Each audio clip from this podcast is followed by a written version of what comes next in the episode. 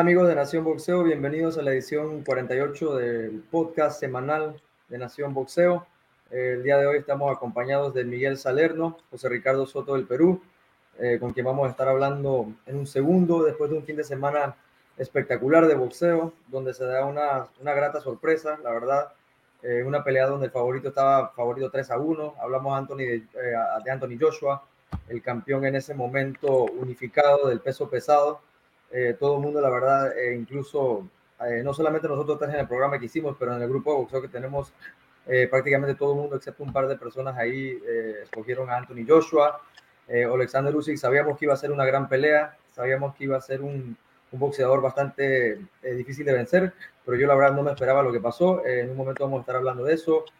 primero hablar un poco del, de la cartelera, un marco espectacular en el estadio del, del Tottenham, en el estadio nuevo prácticamente, 67 mil personas, eh, un espectáculo de luces y espectacular.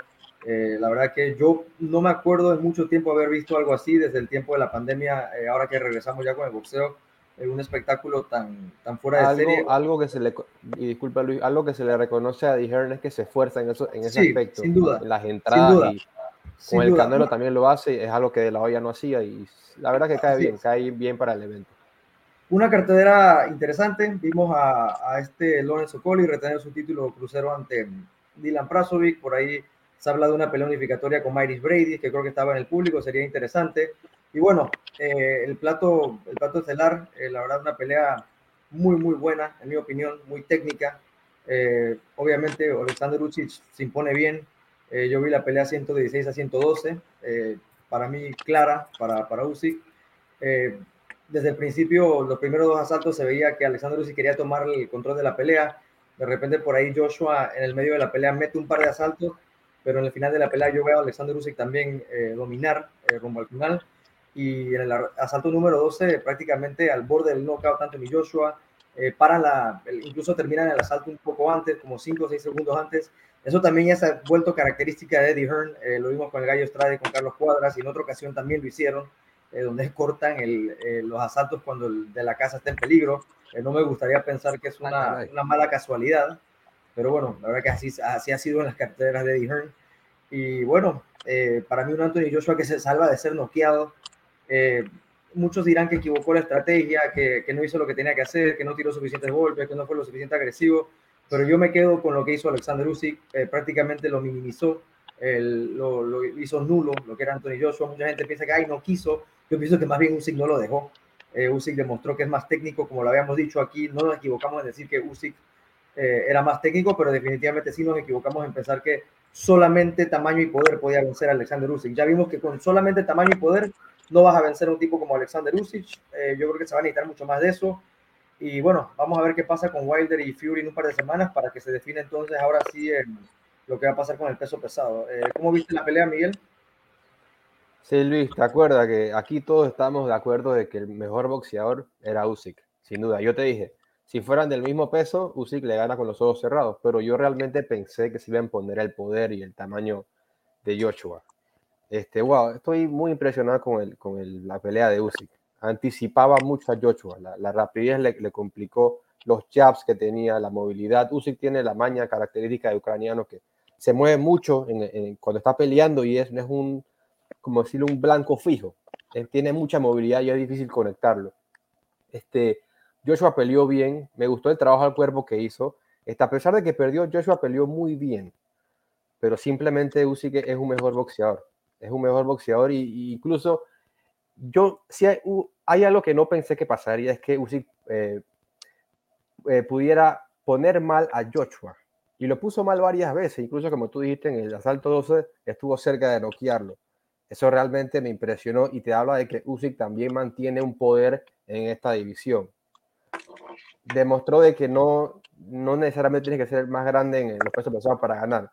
Con ser el más técnico te sobra, te basta y te sobra. Así que eh, muy, muy, grande lo que hizo Usyk, realmente de, reconocer y, para mí ya hoy eh, lo pongo entre los mejores dos libra por libra por ahí de segundo, porque lo que hizo fue muy, muy este, interesante, un logro que abismal para el boxeo y se consolida como uno de los mejores del mundo, sin duda.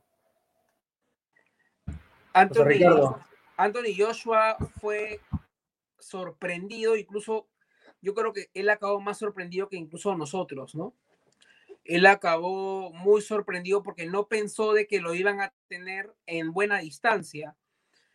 Usyk no corrió, Usyk no se llevó tantos golpes, pero no significa, o sea, si yo digo Anthony Joshua no pudo conectar mucho a Usyk y alguien que no vio la pelea juraría que Usyk se montó a la bicicleta, se movió por todo el ring para escapar de los, bombazos que te, que te tira Anthony Joshua.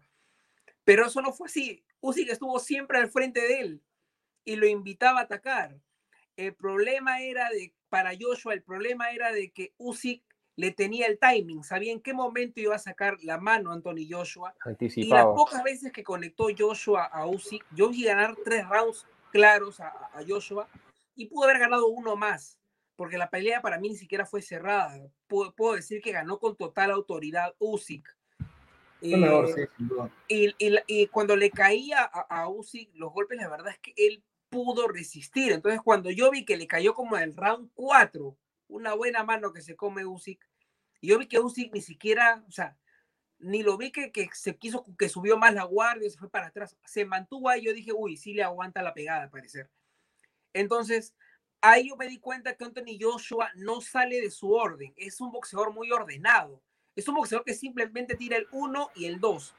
Cuando el, cuando el 1-2 le sale, ya lo probó Charles Martin, Dominic Brasil, Popetkin. Ellos se han ido o, se han ido a la lona o antes de eso han huido porque dicen de acá ya no salgo vivo. Pero ¿cuál es el problema con Joshua? Cuando le aguantan la pegada en el caso de Andy Ruiz o cuando le pueden esquivar los golpes, le pueden sacar el 1-2 y Joshua ya no hace más nada. O sea, tira por ahí un uppercut, pero no tiene ese corazón de guerrero, ese ojo de tigre de decir, si no puedo ganar con mi orden, peleo desordenado, de repente un manazo y lo, y lo, y lo borro. No se atreve a hacer eso. Usyk aprovechó eso, se movió en ángulos, incluso hasta de ángulos raros, lo golpeaba, sacaba un volado como dos veces seguidas, lo conectaba bien a Joshua.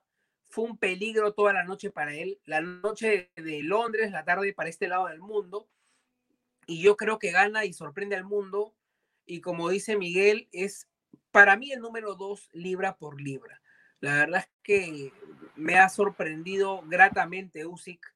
Lo vi incluso con un par de personas que no son muy seguidoras del boxeo, que conocen a Joshua, pero se fueron sorprendidos por la calidad de Usyk. Y dato no menor, antes de que acabe la pelea, no me percaté si lo habían enfocado antes, pero estaba Klitschko, otro ucraniano que había perdido con Joshua. Entonces era como una especie de venganza ucraniana para, para el Reino Unido, ¿no? Creo que por, ahí decían, por, ahí decían que, por ahí decían que Klitschko, que Klitschko estaba apoyando a Joshua, ¿no? Por ahí ¿Vladimir también estaba allá o solo Vitali? Creo que era Vitali. Eh, yo, yo vi, no, yo vi a este Vladimir. Al hermano Vladimir. Yo vi a Vladimir. Sí. A Vitali no sí, lo vi, también vi a Vladimir. estaba Andriy Shevchenko, o sea, era una noche de gala ucraniana, ¿no? Sí. Así es. Estaba Vasily, Y regresa la corona pesada al, al, país ucraniano, ¿no? Sí. sí. José, lo que tú comentaste. bueno, no, no sé cómo dice Luis, si es que si es que Vladimir estaba apoyando a Joshua, yo recuerdo en el... En el... Yo, yo, por ahí leí algo así, que de repente como... Ah, que... puede ser, no sé, no me sorprendería, tú sabes, esa clase de personas son unos caballeros, ¿no? Y yo me acuerdo en este documental que está en Netflix, de, la, de Joshua, que, que cierran con la pelea de, de, con Vladimir, luego se llevaba muy bien, ¿no? Se dan la mano, había, sí, había mucho respeto. Le pasó Entonces, la antorcha, no sé. Podría, claro, ese día fue una pase de antorcha, y yo cuando vi la imagen de Vladimir, yo dije, seguramente Vladimir está viendo que lo están vengando, ¿no? los hermanos Klitschko son todo para el boxeo ucraniano para mí y es como como cuando Tyson que admira a Muhammad Ali se venga venciendo a Trevor Berbick, ¿no? Y lo noquea de una forma brutal. En este caso no noquean a Joshua, que fue el verdugo de Vladimir, pero sí le ganó el round 12 para mí. El round 12 significa los niveles que hay entre ambos los niveles que hay entre ambos, para mí está en el round 12, donde Vladimir estuvo a nada de noquear, tuvieron que cortar un poquito el round. Yo admiro a Eddie Hearn, es un, es un tipo que te saca grandes peleas, pero poquito turbio y no es la primera vez, ¿no? Incluso con no la primera vez. Ya es característica de Un poquito característica. turbio, Eddie Hearn. Hay que Entonces quería entrar en el tema de la pelea que recuerdas que comentamos en, la en la- el programa pasado de que Joshua siempre tenía el plan B de que bueno boxeaba cuando comentamos de que los rivales de Joshua más que todo eran por su pegada, su amenaza, no su gran boxeo. Siempre el mejor boxeador en el ring era Joshua, ¿no? Sí, Y, y él, cuando la, el- la agresividad no le funcionaba, apelaba al boxeo y le funcionó. Vimos con Andy Ruiz. Pero aquí comentamos de que ese plan B, ese boxeo no le iba a, a funcionar porque y por primera vez iba a tener al frente a un mejor boxeador que él. sí. Y, y se dio, y nos dimos cuenta. Eh, Joshua por momentos trató de boxearlo, pero no pudo. Así que simplemente nos dimos cuenta de que es un mejor boxeador al final del día que, que Anthony Joshua. Realmente pelea- se habla de la revancha. larga, y cuando una pelea se hace larga y los dos tienen que, que hacer los ajustes, siempre va a ganar el mejor boxeador. El mejor boxeador es el que hace los mejores ajustes. ¿no? Y, no, y como tú dijiste, ni siquiera lo, lo- lo- lo lastimó en la cara. Si diría que lo lastimó fue con un golpe al cuerpo. Creo que los, los daños, los golpes al cuerpo le hacían más daño a Usyk que los de la cara. No, pero Usyk, Por ahí Usyk hubo un terminó corte bastante de- Hubo un golpeado. golpe en el, en, en- Terminó en el bastante golpeado. Usyk que fue para atrás y lo sintió. Que Pero Usyk terminó bastante maltratado a la cara. dije, Joshua es un buen boxeador. Él hizo una buena pelea, a pesar de que perdió, hizo una, hizo una muy buena pelea y, tuvo buenos momentos. Pero hablando de la revancha, yo creo que, que Joshua tiene que olvidarse del boxeo. Para mí, si él planea ganarle a Usyk en un futuro, tiene que salir con mucha agresividad, salir a matar, porque ya tiene, vimos con, tiene que salir con el boxeo no, no le va a ir para como mí, para mí Usyk, para mí Usyk ya tomando en cuenta lo que ha hecho en Crucero de unificar eh, las cuatro coronas, porque por, por eso subió, no subió por ninguna otra razón, subió porque prácticamente le ganó a todos. Sí, no había nadie más. Subes y le ganas al, al, al- al campeón eh, eh, unificado al momento. Para mí ha hecho, tiene más mérito que el Canelo Álvarez para ser el número uno libra por libra, en mi opinión. Sí, es tu Eh, opinión y se respeta y, y es un Estamos hablando del Canelo, mira, estamos aquí hablando del Canelo de que no, hay que el primer latino que va a unificar, ya lo hizo Usyk, que, o sea, Sí, pero mira, mí- lo que yo comentaba es es el, que el número uno No, libra yo no lo pongo a número uno le porque es la primera gran victoria de la contra una Eh, estrella de ese nivel. No, pero digo, Usyk ya unificó en crucero y ya ganó tres, o sea, digo. Sí, mí- pero, pero, pero hay que esperar. O sea, yo, yo no. Mira, yo nunca- para a mí nunca lo había ganado un libra por libra. lo mantuvimos libra por libra mucho por el tiempo de lo que había hecho en, en, en 140. Y yo pienso que él, digo, si Crawford pudo ser número uno por libra, eh, ¿por qué no lo va a hacer Usyk? Bueno, para mí nunca lo fue. Crawford para mí nunca fue número uno para. Ah, bueno, está bien. Pero No, lo que no, te quiero decir para mí, es que- para mí en estos momentos no hay motivo para sacar al Canelo del, del libra Sí, por sí, libra. porque esta fue la no primera gran victoria de Usyk que ganarle a uno libra por libra, a un superestrella. Ya Canelo tenía en, su currículum, le había ganado a Golovkin, a Cotto, a Kovalev, estrellas ya libra por libra y en diferentes pesos. Y Canelo está haciendo lo de la unificación título por título. Usyk se lo ganó en una sola pelea, ¿no? Pero lo que quiero decir es que esta es la primera este, gran, gran victoria a un libra por libra a una superestrella de Usyk, ¿no? Y a mí me cuesta dar, quitarle el número uno a un boxeador que, que, que, Digo, que se pero mantenido mira, Miguel, cosas pero bien. gran victoria. Miguel fue a. Rusia, le ganó a Gassiev, fue a Alemania, le ganó a Hook, fue a. Sí, a- son buenos peleadores, a le ganó a Brady. no para mí todas no fueron superestrellas o nunca estuvieron en el top. Ganó el. Mohamed, ganó el trofeo Mohamed Ali, Canelo nunca ni cerca ha estado en un. Sí, en un- eh, eso te iba a decir. O sea, puede ser su victoria Claro, más pero, eh, importante, no- pero ya ha tenido grandes triunfos como el trofeo de Dalí. Pero los rivales de, de Usyk, previo a Joshua, ninguno representaba lo que representaba un Golovkin, un, un Cotto o un Kovalev, ¿no? Esos menos populares a Joshua. repente, sí. Y sobre Bueno, todo sí. le ganó una cara, ¿no? Le- Usyk le ha ganado a una cara del boxeo. No le ha ganado a, a un gran boxeador nada más. Le ha ganado a una cara del boxeo. A la cara del boxeo del peso pesado. Ahora, Yo realmente hablando- sí mantengo a Canelo en número uno. Y también el tema viene de las 54 hasta las 75, dominando en todas las categorías, campeón en todas las categorías y no ha, no ha bajado el nivel, se ha mantenido. Como quería decir, es difícil quitarle el número uno a un boxeador que sigue impresionando y sigue mejorando. Pero Usyk está ahí, Usyk está ahí sin, sin duda. Eh, Antes, entre los gente- dos. antes los dos mucha gente primeros. ni lo, ni lo mencionaba, ¿no? Ni lo mencionaba en el top libra por libra, digo, lo ponían ahí, pero de repente no, no lo mencionaba en el top. Yo creo que ya ahora sí. Siempre está en el top 10 de, de hace buenos años. Va a hablar- No, pero digo, me refiero a que los top 5 mucha gente ni lo, ni lo consideraba. Por ahí mucha gente a veces como se olvidaba de Usyk, como que la gente de repente, de repente no sé si porque es de Ucrania y de repente no está, está lejos y a veces es difícil, eh, como cu- cuando pasó con los Klitschko, ¿no? Que peleaban, los- cuando dominaron los Klitschko, de repente en América eh, los pesos pesados no Sí, tuvieron pero tanto, la, era, la, era de Vladimir Klitschko realmente no, su oposición pero, fue... Pero Klitschko, digo, pero yo creo que Usyk, por ejemplo, o sea, yo la verdad... Luis, históricamente tú pondrías a Usyk por encima de los Klitschko. Por lo no, no, todavía, no, hay que esperar. No, lo, lo, lo, lo, que han hecho los dominaron por mucho tiempo, no hay que esperar. Mira, también los dos hermanos para mí fue espectacular. Uy, pero, pero, a ver, eh, pero eso es culpa, eso es culpa de los Klitschko, la posición que tuvieron. Digo, también, digo, fue contra lo que les tocó pelear. No es culpa cuando de ellos llegaron no tenían rivales, eso no es culpa de ellos. No es culpa de ellos. Pero sea, cuando ejemplo, llega cuando, otro que sí tiene su equivalente y, campeón, y, le gana mucha mejor posición que la ha tenido los Klitschko, cuando, hay que darle cuando reconocimiento. era campeón, me dijeron a mí, me dijeron a mí, ya llegó Calvin Brock, porque Calvin Brock era un boxeador muy bueno y joven, él le va a ganar y Vladimir le dio un concierto de box.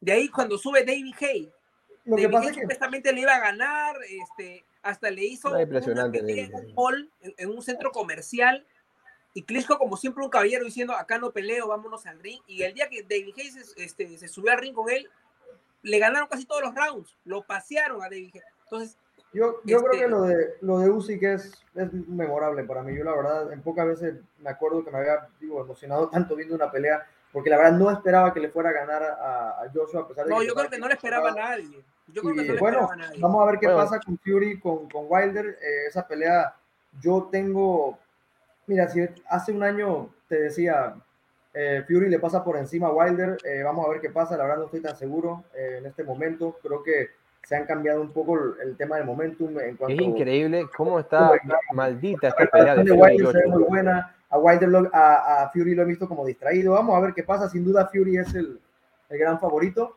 Yo creo, Pero yo creo sin- que Sin duda lo, lo que queremos ver es el ganador de esta pelea con el ganador de, de digo con Usyk, ¿no? El ganador de esta Yo creo pelea. que Fury con Joshua sí se va a dar. No, no, no, yo creo que sí se va Hay a dar. mucho dinero, hay mucho dinero, pero yo creo Sí, que Fury sí es le tiene que ganar, Fury le tiene que ganar a Wilder para, para mantenerse ahí, porque si no, imagínate la tragedia para los ingleses, ¿no? Si pierde Fury, Y eh, ojo, también, Wilder, también wow, hay que sería- ver a los boxeadores que están atrás, ¿no? que, que vienen, que vienen y, van a- y están levantando su mano para la oportunidad titular, como Joe Joyce, Joka, sí. este, Dubois. Hay buenos boxeadores, hay buenos boxeadores, hay buenos boxeadores en el peso Pero- pesado. o sea, Eh, pero yo creo que por ahora, digo, hablar del top No, sería ninguno de nivel de Fury, la verdad. No, es una Wilder, cuestión de- eh, es una cuestión de niveles, no es una cuestión de niveles, pero sí es una cuestión de oportunidades. Claro, sí, de futuras peleas. Pero aunque, Joyce- aunque, aunque Fury sí dijo de que él, él pensaba que él tiene unas dos o tres peleas más en el boxeo y piensa que ya no tendría más ningún pariente que le llame la atención. Él dice que él tendría tres peleas Joyce- más porque no a mí, vea a más mí me nadie parece, que- a mí me parece que Joyce, Joyce va por buen camino, ¿eh? Joyce puede ser. Muy bueno, es, es mejor de lo que se piensa. Sí, sí, sí, yo Es pensaba que era más, que más, más limitado, pero vamos a ver. Por ahí está Tony Yoka también, como mencionaban, eh, hay, hay por dónde agarrar, la verdad. Bueno, A eh, Jack va, semana a Jack va. también vamos, esa pelea va a No, estar y, muy en buena, esa, ¿eh? y en esa cartelera de, de Wilder con, con Fury hay buenos eh, prospectos o bueno, buenos este, pesados peleando. Pelea el Sí. que está en el campamento de, de, de Peso pesado. Sánchez Sánchez, Para mí el peso pesado africano es una buena pelea. a Jack va. Ayakba, Sí. La verdad, para la gente que se Hasta quejaba de que el peso pesado no daba nada, yo creo que el peso pesado está en un momento donde la verdad está dando bastante. Yo eh, siempre lo bastante. digo. Porque incluso hasta las peleas, Klitschko fue lo mejor que le pasó a los pesos pesados realmente. hasta, Realmente. hasta, hasta las peleas clase B que podemos hablar hoy en día, hoy en, día en peso pesado son buenas. La verdad que Sí. hay, hay muy buenas peleas. Bueno, muchachos, llegamos al fin del- de la edición 48 del podcast. Eh, esta semana no hay mucha acción boxística, pero de repente por ahí subimos, este, vamos a subir algo breve, hablando de lo que pueda pasar de las noticias, de los acontecimientos. Recuerden seguirnos en redes sociales, eh, arroba Nación Boxeo, en nombre de Miguel Salerno, José Ricardo.